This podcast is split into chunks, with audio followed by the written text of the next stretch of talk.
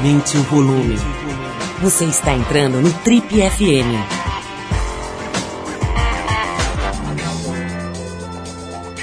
Oi, eu sou o Paulo Lima e a gente começa agora mais uma edição do Trip FM, que é o programa de rádio da revista Trip. Já são mais de 32 anos no rádio brasileiro. E na edição de hoje do programa a gente vai receber uma das figuras mais simpáticas da televisão brasileira, o Serginho Groisman. Serginho vem aqui para conversar com a gente sobre esse momento super especial da vida dele. Aos 66 anos, ele acabou de ser pai. O filho dele, o Thomas, está com apenas um aninho.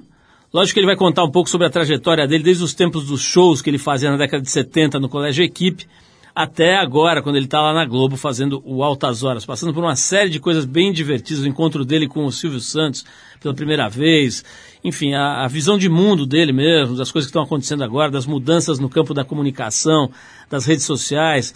Muita coisa legal hoje na conversa aqui com o Serginho Groisman, exclusivo do Trip FM. Aproveito para te lembrar que no último fim de semana de julho aconteceu a quinta edição da Casa TPM, que é aquele evento que a gente faz aqui todos os anos e que debate os assuntos mais diversos sob a ótica feminina, celebrando assim o universo feminino, a condição da mulher. Foram dois dias de muitos debates, muito, muitas conversas, muitas explanações interessantíssimas, temas variados e muita gente diferente discutindo de uma forma profunda, interessante e leve. Se você perdeu, dá para dar uma olhada no que aconteceu por lá no casatpm.com.br. Vai lá que você consegue ver vídeos bem legais gravados durante os debates, também com o público que compareceu. Mais de 3 mil pessoas estiveram lá no fim de semana passado. Vai lá conferir. E por aqui a gente já volta com um papo hoje exclusivo aqui com o apresentador de televisão Serginho Groisman. Mas antes a gente vai com Beck e a faixa Walls do disco Modern Guilty de 2008. Vamos então ouvir esse som e na sequência, Serginho Groisman, exclusivo aqui no Trip FM.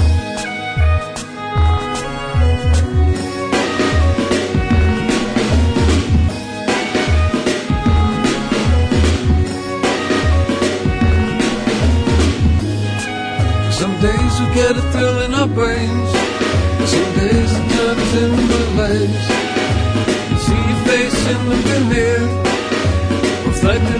Surface of fear.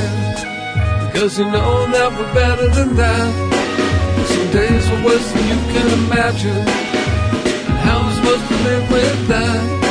With all these train decks coming at random. Hey, what are you gonna do when those walls are falling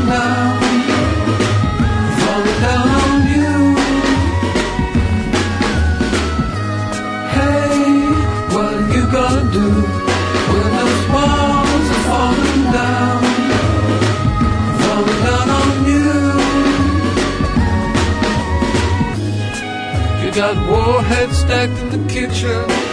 Cheap distraction like it's a religion. The rattlesnake step in your rhythm. We do the best with the souls you've been given. Because you know we're nothing special to them. We're going someplace they already been. Trying to make sense of what they call wisdom. And the swift rapid laughing with them.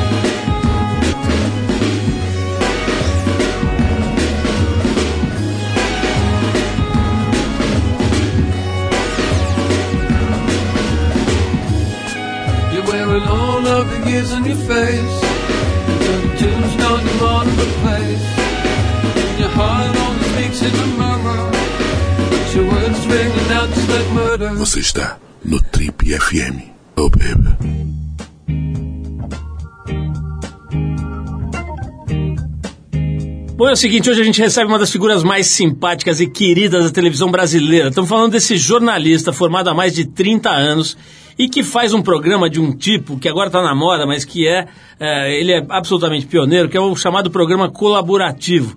Programa que é feito junto com as pessoas, junto com a plateia de jovens, enfim, das figuras que, que estão ali ao lado, elas fazem um programa é, junto com o apresentador, com o apresentador, junto com a equipe. Ele é criador do bordão, do famoso bordão Fala Garoto. As pessoas veem ele passando na rua, ficam gritando isso, enlouquecidas, Fala Garoto.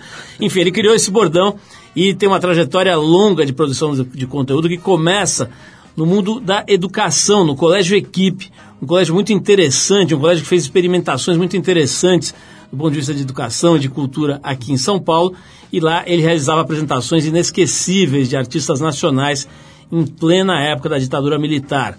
Bom, na televisão ele comandou vários programas. O TV Mix na TV Gazeta, que foi um programa que formou muita gente boa, fez escola aí, a Ana Mulaert, que agora está fazendo muito sucesso no cinema, o Rogério Galo, o Fernando Meirelles, muita gente boa, Hugo Prata, muita gente boa passou por lá, Astrid Fontinelli, Tadeu Jungle, e o nosso convidado de hoje era um dos principais apresentadores. Depois uma matéria-prima na, na TV Cultura, programa livre no SBT, e há 16 anos ele está levando bastante diversão conteúdo, informação boa para as madrugadas de sábado para domingo, lá na Rede Globo, com o seu incrível programa Altas Horas. Se você assistiu televisão nas últimas três décadas e está vivo, já deve ter percebido que a conversa hoje aqui no TVFM é com o marido da dona Fernanda e pai do pequeno Thomas, que acabou de completar um aninho de idade, o nosso querido amigo Serginho Groisman. Serginho, é um prazer te receber de novo aqui, cara. A gente estava vendo nos nossos anais aqui, nos nossos arquivos, que, você faz, que faz 10 anos, cara. 2006 a última vez que você esteve aqui. Então tava mais do que na hora de te receber de novo aqui para a gente botar o papo em dia. Seja bem-vindo ao nosso palacete audiovisual. Primeiro, muito obrigado por me receber de novo aqui.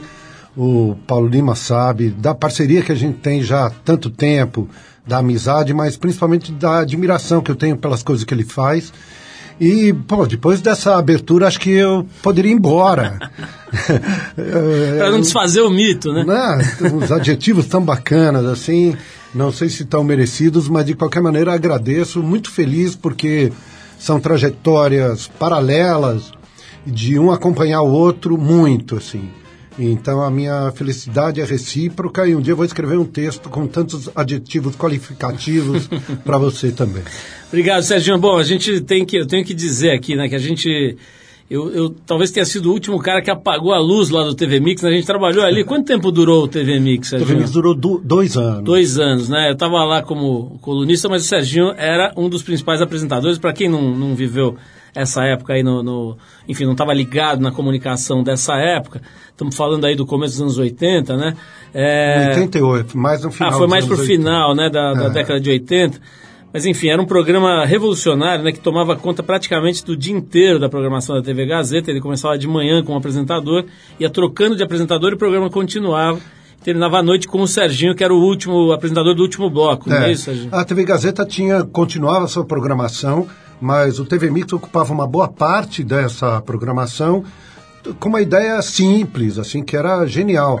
Um, um, um, um estúdio que era, na verdade, uma redação e tudo acontecia lá. Serginho, é, vamos começar aqui o nosso bate-papo, cara, falando da coisa mais importante do planeta, bicho, que é ter filho, né? Você acabou de ter seu primeiro filho, é, o Tomás, o Thomas, eu insisto em chamar de Tomás, é o Thomas, e que completou um ano agora, né?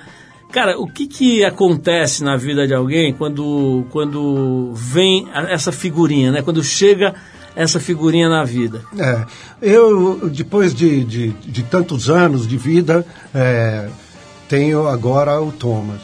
E a conclusão que eu chego é como uma impressão digital. Ela é intransferível o que você sente. A gente pode compartilhar muitas coisas ah, físicas, né? Assim, ah, as reações da, da criança, do neném mas a emoção e, o, e uma coisa que eu falo para ele antes de dormir toda noite é obrigado. Eu agradeço a ele, assim, agradeço ele, é, ele vir na minha vida, transformar, assim como eu agradeço a Fernanda, minha mulher, que é, tem feito é, é, uma, uma, uma parceria, vamos chamar assim, tão maravilhosa na minha vida, entrou também de uma maneira muito especial e ela já trabalhava com uma série de coisas que eu fiquei encantado. Na verdade, conheci a Fernanda entrevistando num programa que eu tinha, o Ação, que eu fiquei 12 anos com esse programa no ar, sábados de manhã na, na Globo. E um dos dias ela entrou lá, a gente ia falar de amamentação, era completamente. Eu não tinha, era zero de saber sobre isso. E ela me encantou pelo que ela falou e me encantou também por, outras, por outros motivos. Ela ali já sabia da importância de amamentar uma criança, da necessidade de não usar chupeta, mamadeira.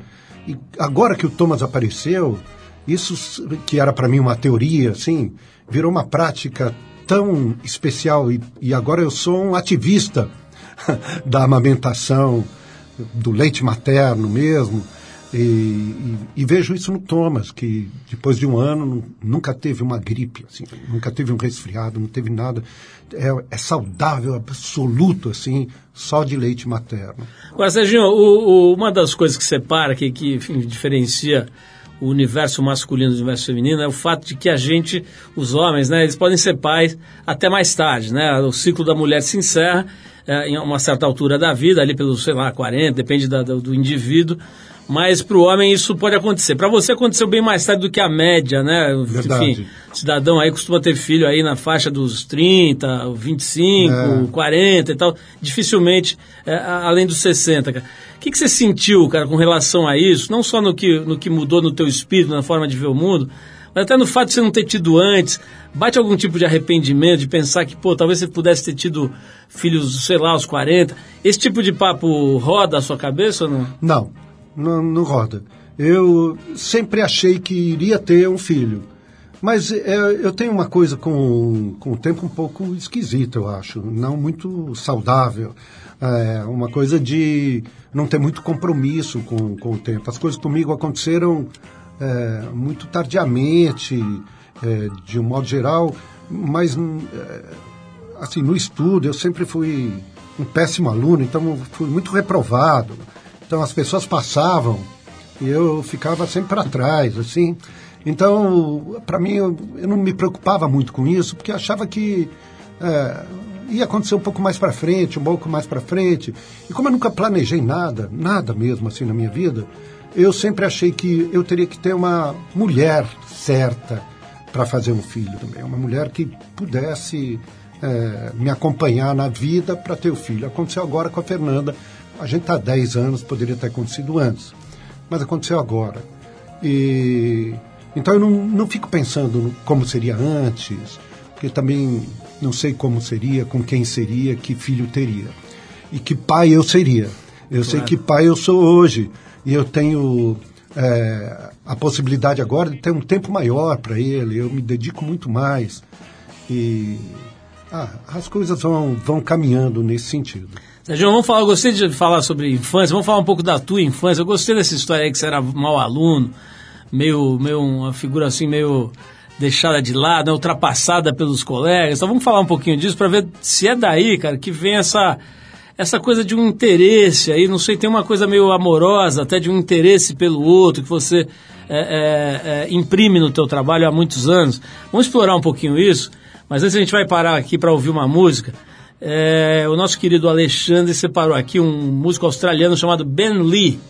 Essa faixa chama-se Big Love e é de um disco chamado Love is the Great Rebellion, de 2015, que acho que tem a ver aí com a chegada do Thomas na sua vida, essa revolução que ele causou aqui. Vamos ver essa música, depois a gente volta com o Trip FM, hoje conversando com o Serginho Groisman, falar um pouquinho dessa infância dele, como é que ele como é que foi se formando aí o caráter, a cabeça dele nessa fase da vida. Vamos lá, Ben Lee, Big Love. Tune in the radio, I'm searching for a station. Ready to work, I didn't come for a vacation. If not beginning is the only way to fail. I'm done with lies, I'm done believing fairy tales. I heard a song, it started buzzing in my eardrum. No imitations, now I'm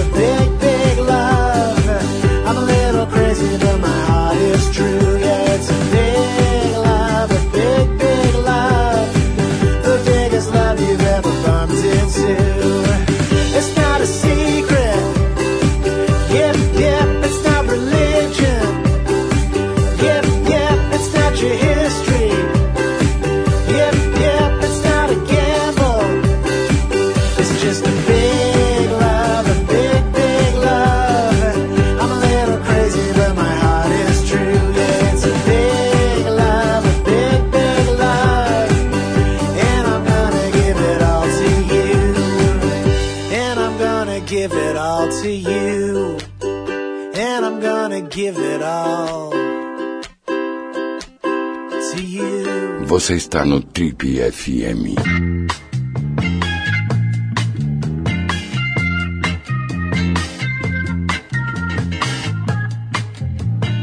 Legal, pessoal, estamos de volta. Esse é o Trip FM, hoje recebendo a ilustre visita de um dos apresentadores mais simpáticos e queridos da televisão brasileira, ninguém menos do que Serginho Grossman. E quem está ouvindo a gente sabe que isso não é rasgação de seda.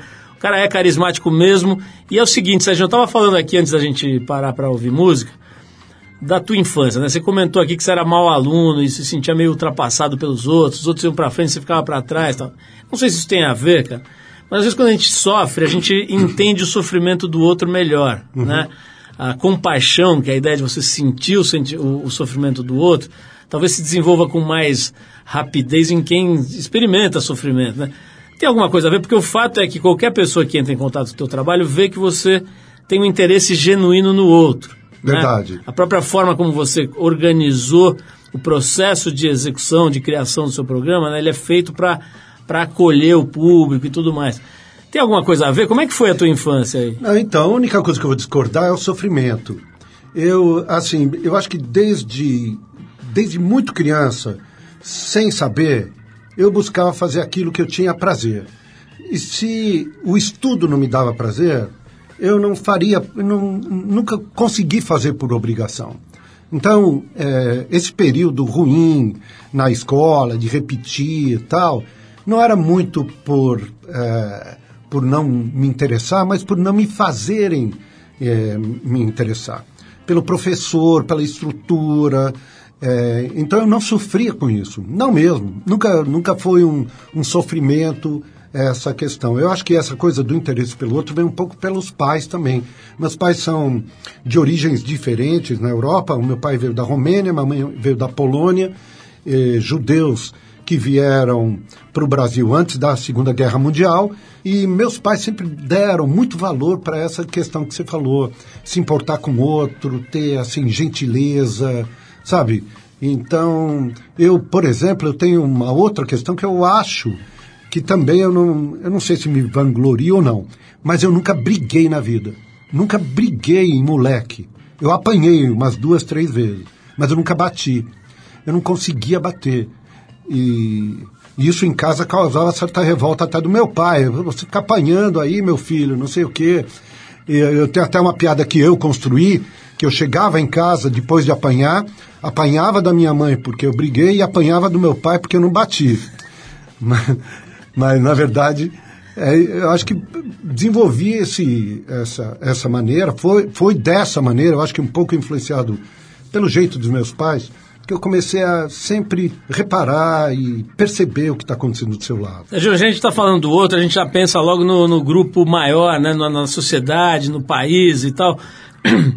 É, dez anos atrás, cara, quando a gente te entrevistou aqui pela última vez, você falou uma coisa muito interessante. A gente perguntou alguma coisa sobre, sobre a programação da TV, como é que fazia para melhorar. E a tua resposta foi muito interessante. Você falou: olha, antes a gente precisa trabalhar para melhorar o cidadão brasileiro. E aí, cara, nesses 10 anos, você acha que a gente melhorou como sociedade? Piorou? Hoje está uma fase louca, né, no mundo todo, aqui no Brasil e tal. Se você tivesse que fazer uma avaliação simples, assim, a gente evolui ou anda para trás? Acho que as duas coisas. A gente evolui em algumas coisas. Eu acho que hoje o brasileiro, ele é, por exemplo, mais consciente com as questões ecológicas, por exemplo.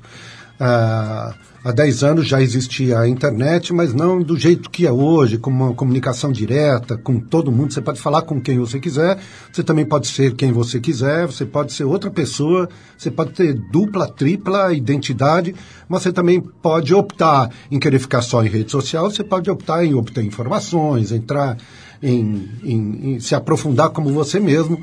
É, então é uma opção. Ainda eu acho que se lê muito pouco no Brasil, muito pouco, infelizmente. A leitura, que para mim é a grande, grande instrumento de transformação, não acontece no Brasil. Acho que aí a escola é muito responsável por isso. Vou fazer um parênteses aqui. Eu lembro de uma professora, tá? a gente está falando do meu período escolar, ele se transformou quando eu tinha uma professora chamada Evelyn, de literatura, que ela chegou e falou assim, ó, esse semestre nós vamos fazer uma roda, era uma, uma classe que não era muito grande, e nós vamos ler um poema do Fernando Pessoa, só, A Tabacaria. E cada aula era uma estrofe. E cada estrofe a gente ficava discutindo, aquilo transformou minha vida, então a escola pode transformar. Tanto transformou que eu fui colocado para ser o orador da turma tal, e o o meu começo era, oi, boa noite aos pais, alunos e aos loucos, né? E daí o diretor leu e falou, aqui não tem louco nenhum, foi a primeira censura da minha vida, ele grifou aquele louco, não tem louco aqui nessa escola, você tá louco, não sei o quê. Então, é, a leitura pode transformar. Então, se lê pouco ainda. Então, um, o- a televisão ainda é um retrato do que a sociedade é. Quando a gente reclama da televisão e reclama com razão de programas ruins e elogia alguns programas bons, eu acho que está na mão do espectador também.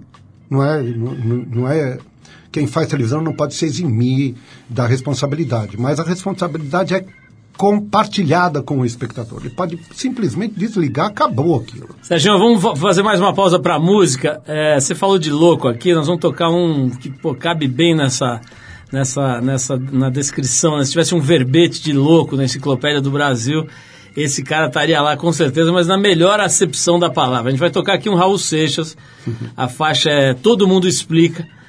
Raul, que é apenas, apenas mais uma das grandes figuras aí que a música brasileira produziu e que o Serginho levou pra tocar lá no equipe, no Foi o último. Equipe. Foi o último Foi show? o último, o último. Pô, fechou com chave de ouro, né? Tal do maluco beleza. E na volta, Serginho, vamos falar de outro maluco, cara, que é o Silvio Santos. Eu adoro, eu, quero- eu vou pedir pra você contar de novo o seu primeiro encontro com o Silvio Santos. Mas vamos tocar primeiro esse louco aqui, que é o Raul Seixas. Todo mundo explica, a gente já volta com o Serginho Groisman, hoje aqui no Trip FM. Vamos lá. Não me pergunte por quê, quem, como, onde, qual, quando, o quê. Acaso como cosmonauta, busco nada, nada, nada. Seja lá o que for, já é. Não me obriga a comer o seu, escreveu, não leu. Papai mordeu a cabeça de doutor Docismundo, porque sem querer cantou de galo que cada cabeça era um mundo, Gismundo. Antes de ler o livro que o guru lhe deu, você tem que escrever o seu. Chega um ponto que eu sinto, que eu pressinto. Lá dentro, não no corpo, mas lá dentro, fora. No coração, no sol, no meu peito, eu sinto. Na estrela, na testa, eu farejo em todo o universo. Que eu tô vivo,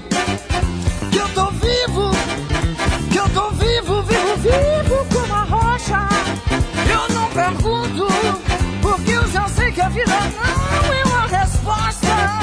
Se eu aconteço aqui, se deve ao fato de eu simplesmente ser. Se deve ao fato de eu simplesmente. Mas todo mundo explica. Explica Freud, o padre explica, Crinamurti tá vendendo explicação na livraria que lhe faz a prestação que tem Platão que explica. Que explica tudo também, vai lá que. Todo mundo, todo mundo explica. No protestante eu tô falando sem budismo, Brahma com capitalismo, oculta os cofres, um fafafa é finalismo. Hare Krishna dando a dica enquanto aquele papagaio puro vaca implica. E com o carimbo positivo da ciência que aprova e classifica. O que é que a ciência tem? Tem lápis de calcular. Que mais que a ciência tem? Borracha pra depois apagar. Você já foi ao espelho, nego? Não? Então vá.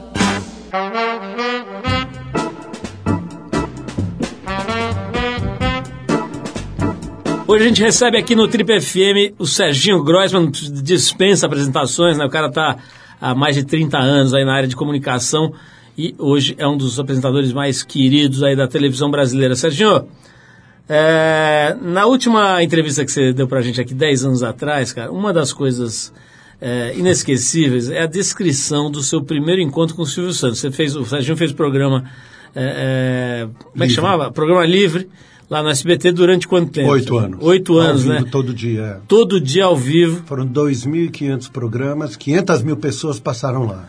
Quer dizer, uma vida ali É. e é, uma vida no território sagrado do pequeno Cênora Bravanel. Como é que foi, Sérgio, quando você- o cara foi te, te chavecar para te contratar? Conta essa história. Ah, então, vou contar. Eu, eu, eu, eu não sei como é para você, mas eu, quando eu estou em algum lugar, eu acho que eu vou ficar para a vida inteira naquele lugar. Então, eu tinha passado pela Gazeta, em televisão, e eu achava que não ia sair de lá, porque era maravilhoso, mas acabou.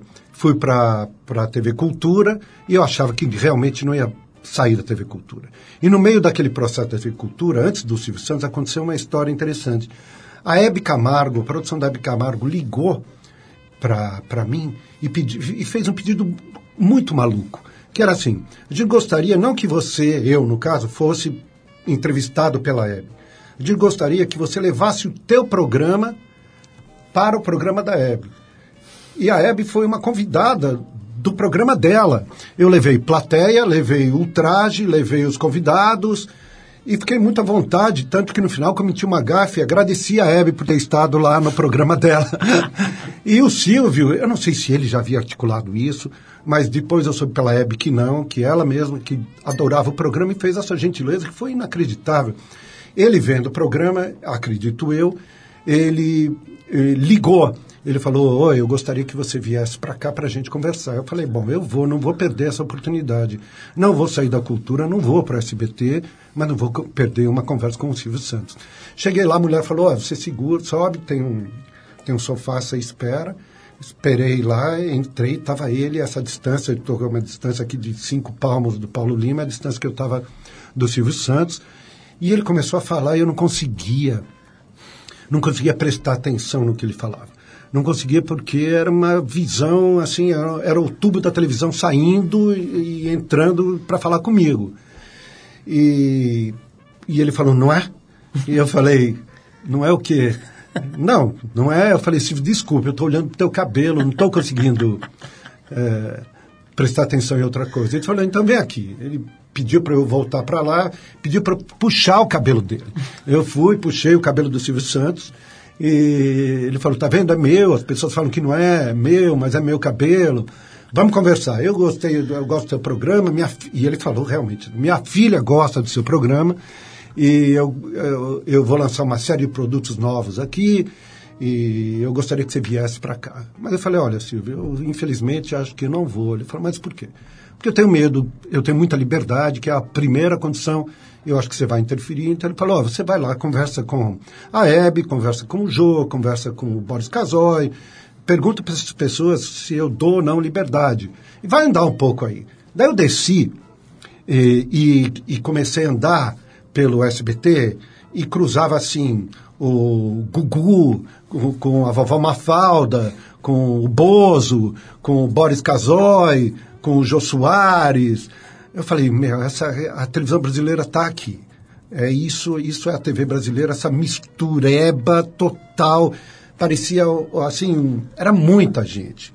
Parecia um, uma rodoviária na televisão, mas de todos os tipos, de todas as maneiras. E aí eu subi e, evidentemente, não falei sim naquele momento, demorou muito.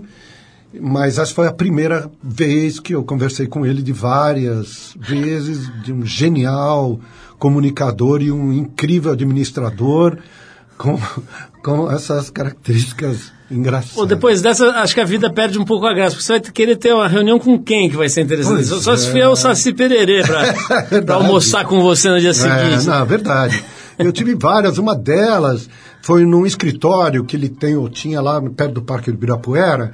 Eu entrei, um, um porteiro falou: ó, você entra, senta ali. E tinha uma mulher pelada, pelada, em pose de Rodin, assim, nua, nua. E eu achando que era uma pegadinha do programa dele, que tinha uma câmera gravando ali, porque ninguém aparecia. Eu ouvia ele conversando com alguém numa outra sala, aquela mulher pelada ali. E eu sentei de um jeito que não fosse de frente para ela, porque eu achava que estava gravando. Mas era irresistível olhar de vez em quando para ver a tal da mulher, né? E quando ele saiu, eu cheguei a ele e falei, Silvio, o que, que é isso? Ele falou, como que, que é isso aqui? O outro cara que estava conversando com ele também caiu nisso. Na verdade, era uma mulher perfeita, só que era um boneco. Feita à perfeição, com pelos e tudo ali, que ele comprou em Nova York. E que chegou em casa, a mulher dele não deixou ele colocar em casa e fez com que fosse para o escritório. E ele deixava a mulher pelada ali e todo maravilha. mundo que entrava caía um pouco nessa história do Silvio Santos. E ele fazia um pouco de propósito também, não avisava que tinha uma obra de arte pelada ali. Serginho, é, recentemente teve aqui a Clarice Falcão, uma entrevista bem legal. E uma coisa que ela falou que não dá pra esquecer, ela disse o seguinte, que ela já, enfim, foi namorada lá do Gregório do Viver, depois separou, já fazia um ano. E ela diz que ela passa na rua e as pessoas falam, Gregório, Gregório. ela fala, não, meu nome é Clarice. Ela fica sem saber o que dizer, né? Quer dizer, o povo é completamente xarope, né? Eu, a gente tava andando esses dias aí pela cidade, eu e você, andando aí pela, pela, pelo bairro aqui da Trip, e eu vi que as pessoas passam, buzinam, né? E falam, Serginho, fala garoto. Tá, O pessoal dá uma enlouquecida, assim, eles não sabem muito bem como reagir a alguém que entra na casa deles, né? Que, que ele acha que é amigo e tal. Enfim, você, eu, eu não acho que você seja tímido, mas certamente você é um cara mais pra dentro, mais introspectivo, assim, que gosta de ficar na sua e tudo, né? A gente se conhece há 30 anos. Como é que é, cara, você andar pela rua e a pessoa fala, é, não, não é um negócio. Como é que faz pra viver com isso? Sabe quando eu era criança, eu andava pela rua e, assim, falava para as pessoas, oi, bom dia, boa tarde, muito, muito quietinho, oi, boa tarde, bom dia, não sei, tinha essa coisa já de querer conhecer as pessoas. Hoje as pessoas falam para mim, oi, boa tarde, bom dia, oi, fala garoto, cara, é Serginho. Eu, assim, as pessoas eu não tenho nenhum problema, eu, a gente até conversou antes, e eu, eu faço, eu acho que cada pessoa que se expõe publicamente, ela também é dona do seu destino. Não é uma coisa assim, ó, você é público, então você, você tem que fazer de tal jeito, de tal maneira, andar com fotógrafo, segurança, expor tua vida pessoal, não pode andar sem, sem não sei quem. Com, eu não. Eu, as pessoas me respeitam também por isso, elas meio sabem, não sei de que jeito elas sabem que eu não sou uma pessoa que vou chegar num lugar e falar, é, aí pessoal, cheguei, ó, última piada, ó, meu, que eu seja o centro do universo. Então eu ando bem. Às vezes me incomoda pessoas que são muito extravagantes de um lado da rua. Já aconteceu de um dia eu sair de um filme na, na- era até na Augusta, e tava com uma dor de cabeça muito grande. E o cara, ô Serginho, ô Serginho, assim, muito extravagante. Serginho, olha o Serginho, olha o Serginho. e aí, é, eu falei, ô, tudo bem? Serginho, Serginho, conversa comigo. Eu falei, olha, hoje eu não tô bem. Daí eu comecei pro carro, o cara, Serginho, Serginho. Sabe como acabou? O cara chutando o meu carro. Que? Serginho, seu... Serginho, depois dessa, dessa demonstração da, da, da inteligência do, do público brasileiro, vamos, vamos ouvir mais uma música aqui, a gente já volta para bater mais um papo, cara. A gente agora vai para Califórnia. Tem um cara chamado Aloe Bach. A faixa chama-se Hey Brother e é de um álbum dele chamado Good Things, 2010. Um som bem interessante. E na volta a gente fala mais com o Serginho. Agora vamos falar um pouquinho de TV Globo, do programa, das, das próximas passos aí na, na carreira dele. Vamos conversar um pouquinho desse lado, desses aspectos da vida do Serginho Groisman, nosso convidado de hoje aqui no Trip FM. Vamos lá, então, corrigindo o nome certo do cara é Aloe Black. Vamos lá. Hey there, brother, watch a little lady. She's a little faster than you think.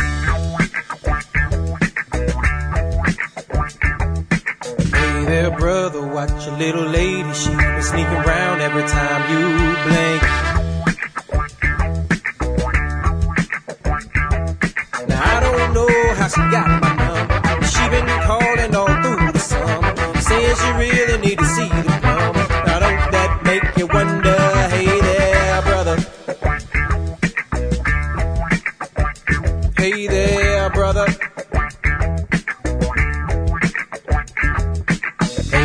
brother, watch your little mama. She's a little handful, yes, she is. Hey there, brother, watch your little mama. Got herself a handful, yes, she did.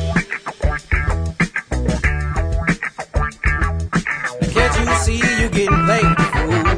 She letting everybody take her to school. All up in the backyard shooting pool.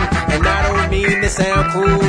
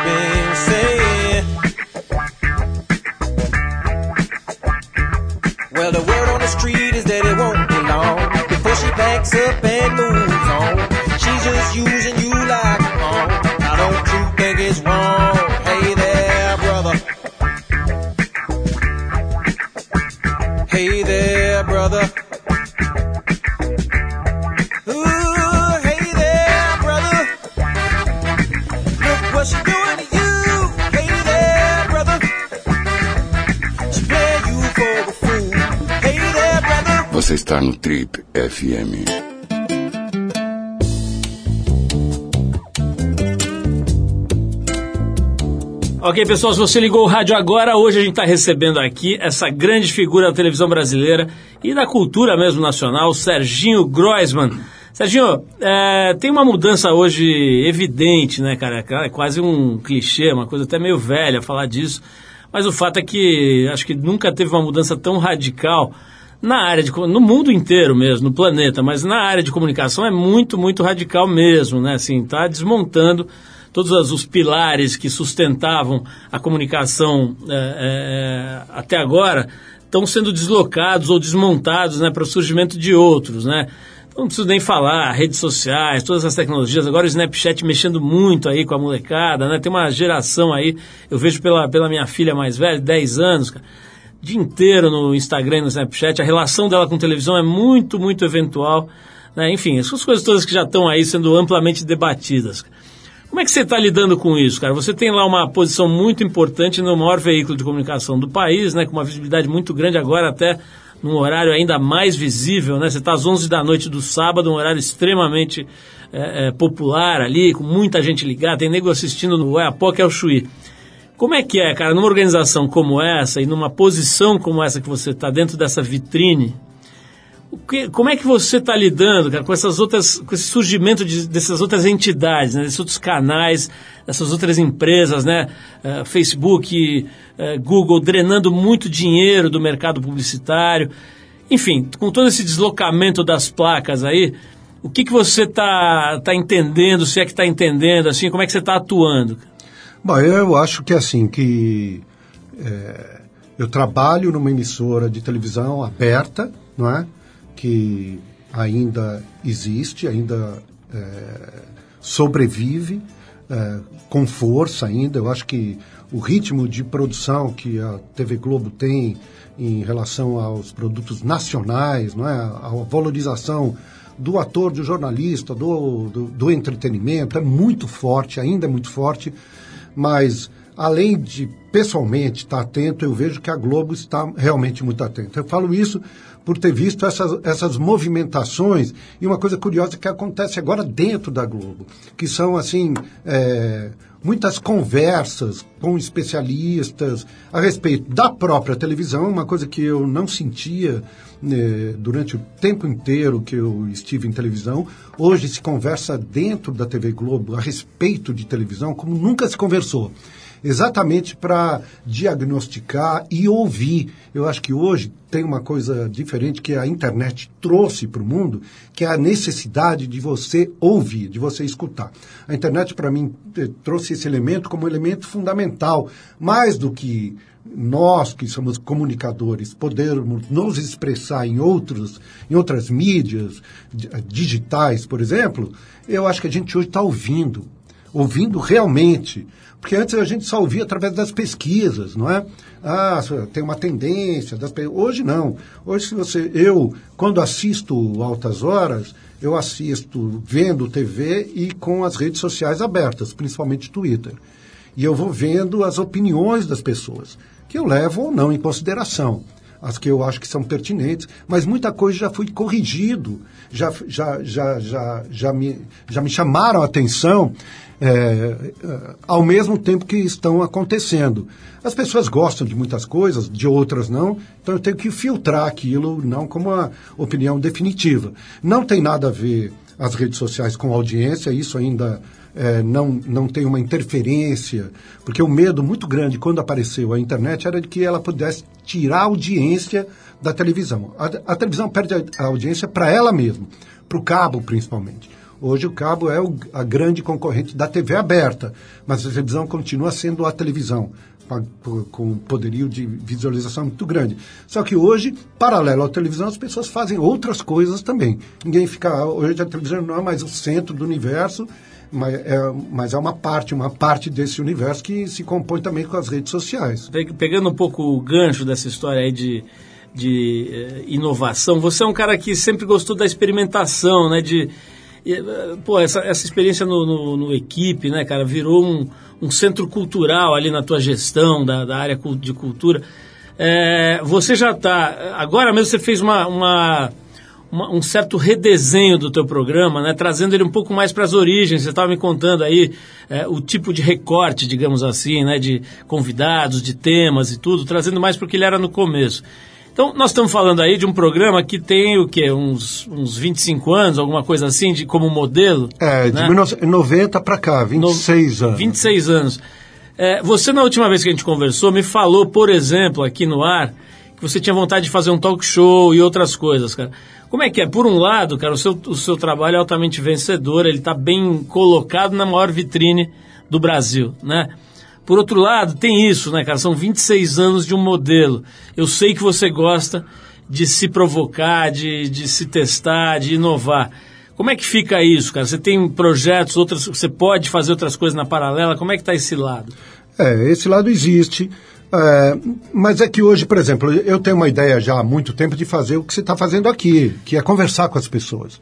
Muito. Eu tenho, você é um brilhante entrevistador e eu acho que eu poderia conversar também de um modo diferente, porque compartilho as entrevistas lá com 360 pessoas por programa, que é o público. É, e eu democratizo tanto, é uma busca da democratização, é um pequeno, um pequeno cisco do universo ali na televisão, que é buscar fazer com que, por exemplo, a luz do programa, ela é igual para todo mundo a luz do entrevistado, da banda e da plateia tem a mesma intensidade, não, não tem variação. O- os entrevistados estão quase encostados na plateia, de propósito, meio confundir, assim. A importância é igual para todo mundo. Mas então eu, eu divido essa responsabilidade também com a plateia. As perguntas boas e as perguntas ruins, as engraçadas e as trágicas, eu estou ali também como um cúmplice de tudo isso, dou a palavra àqueles, as pessoas perguntam por que é que só pessoas de até 20 e poucos anos frequentam o programa. A resposta é porque até essa idade você é irresponsável. Você pode levantar e fazer uma pergunta pro pro e o presidente da República, para o Collor, por exemplo, a primeira pergunta que, que foi feita, ele foi logo depois do impeachment ao, ao, programa Livre, perguntaram para ele assim, como é que você conseguiu roubar o povo brasileiro? Um jornalista não faria uma pergunta desse jeito, até porque ele não tem responsabilidade com o editor, com veículos de comunicação, ainda não é casado, não vai chegar em casa e falar, ô pai, o que, que você fez? Que pergunta foi aquela? Não, ele fala aquilo que vem à cabeça. Então, é, eu tenho vontade já há muito tempo de dividir um pouco mais a responsabilidade comigo mesmo. Poder é, conversar, fazer um talk show tal. Eu acho que ainda tem tempo. Como eu te falei no começo do programa, essa coisa de ah, e, e ficar muito sufocado com a relação da- do calendário com a tua vida, eu não tenho muito. Então eu acredito que eu vou fazer, quero fazer. Hoje muita gente está fazendo, né? Os talk shows se popularizaram pelo Brasil.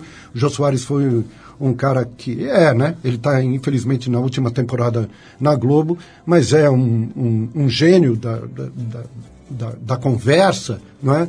Apareceram outros agora, mais jovens, estão tentando fazer, querem fazer, estão fazendo, e eu quero participar disso. Em algum momento eu vou fazer. Sérgio, tem, uma, tem uma, uma pergunta que eu acho que é importante fazer aqui, que foi mandada pra gente pelas redes sociais, cara.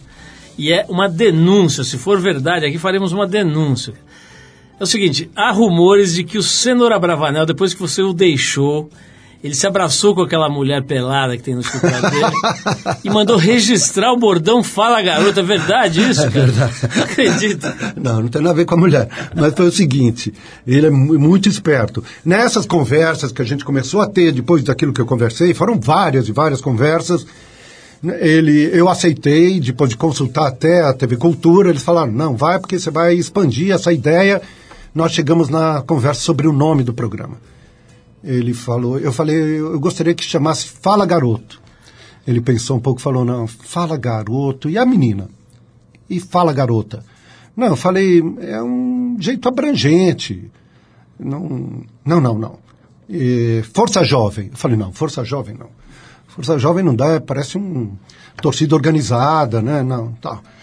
E aí ele falou, "Ah, vai pensar. Da- Daí eu fui para casa e pensei no seguinte: na época da censura, quando a gente ia assistir um filme, aparecia um selo da censura. E o selo da censura eh, tinha um carimbo da censura e embaixo programa livre.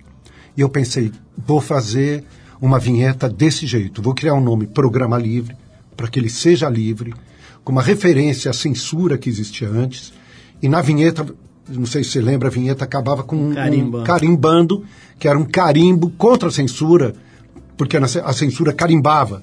E a gente carimbava o programa livre no momento mais livre. Eu cheguei para ele e falei, ah, programa livre. Ele falou, ah, tudo bem, mas eu, eu registrei já o Fala Garoto.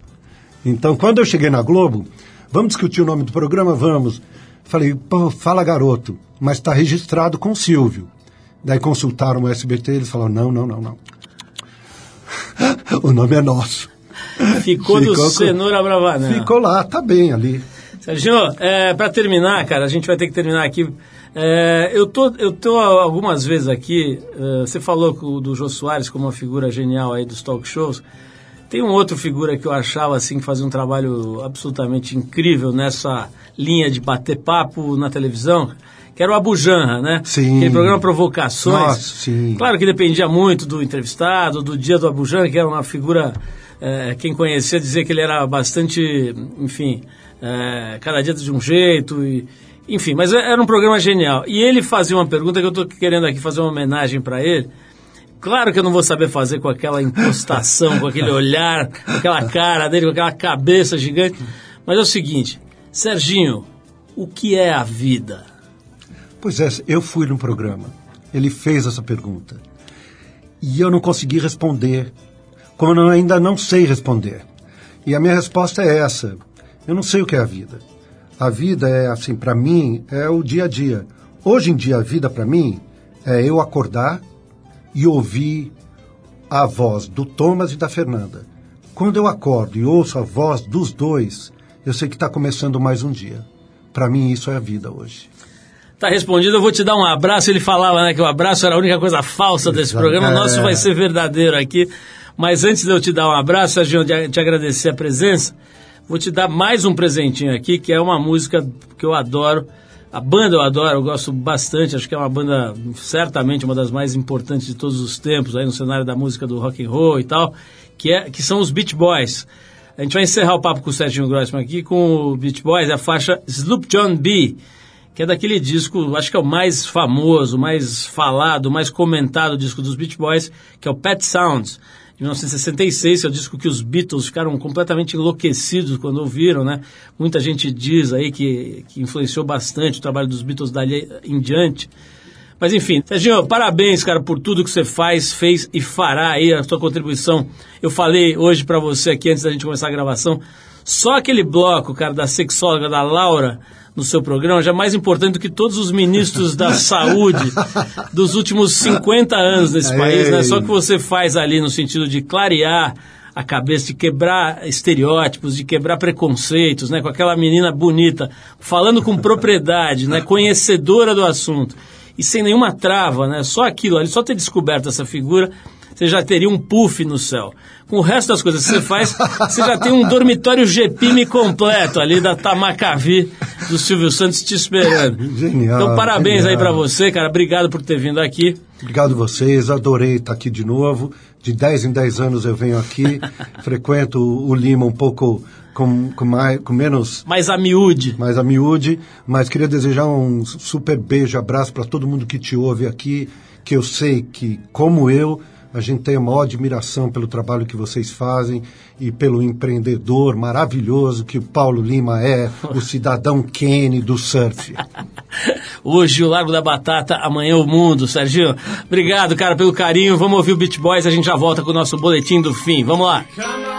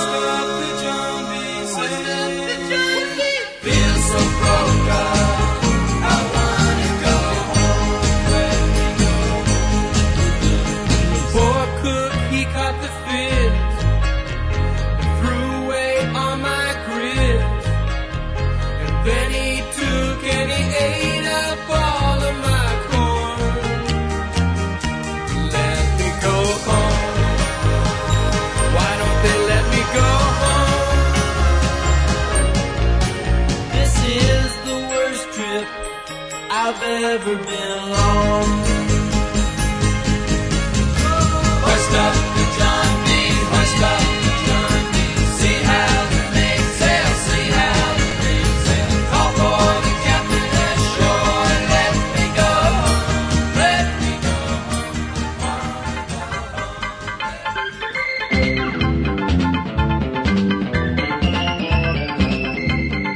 Isso, pessoal. O Trip FM é uma produção da equipe que faz a revista Trip e está há 32 anos no ar. Apresentação Paulo Lima, produção e edição Alexandre Potashev.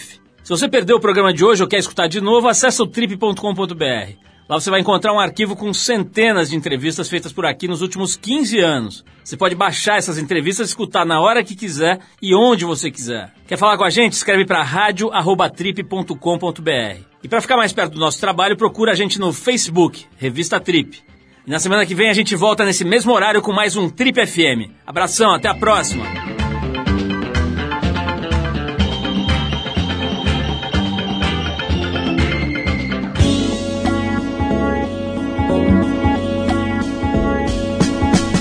Você ouviu Trip FM.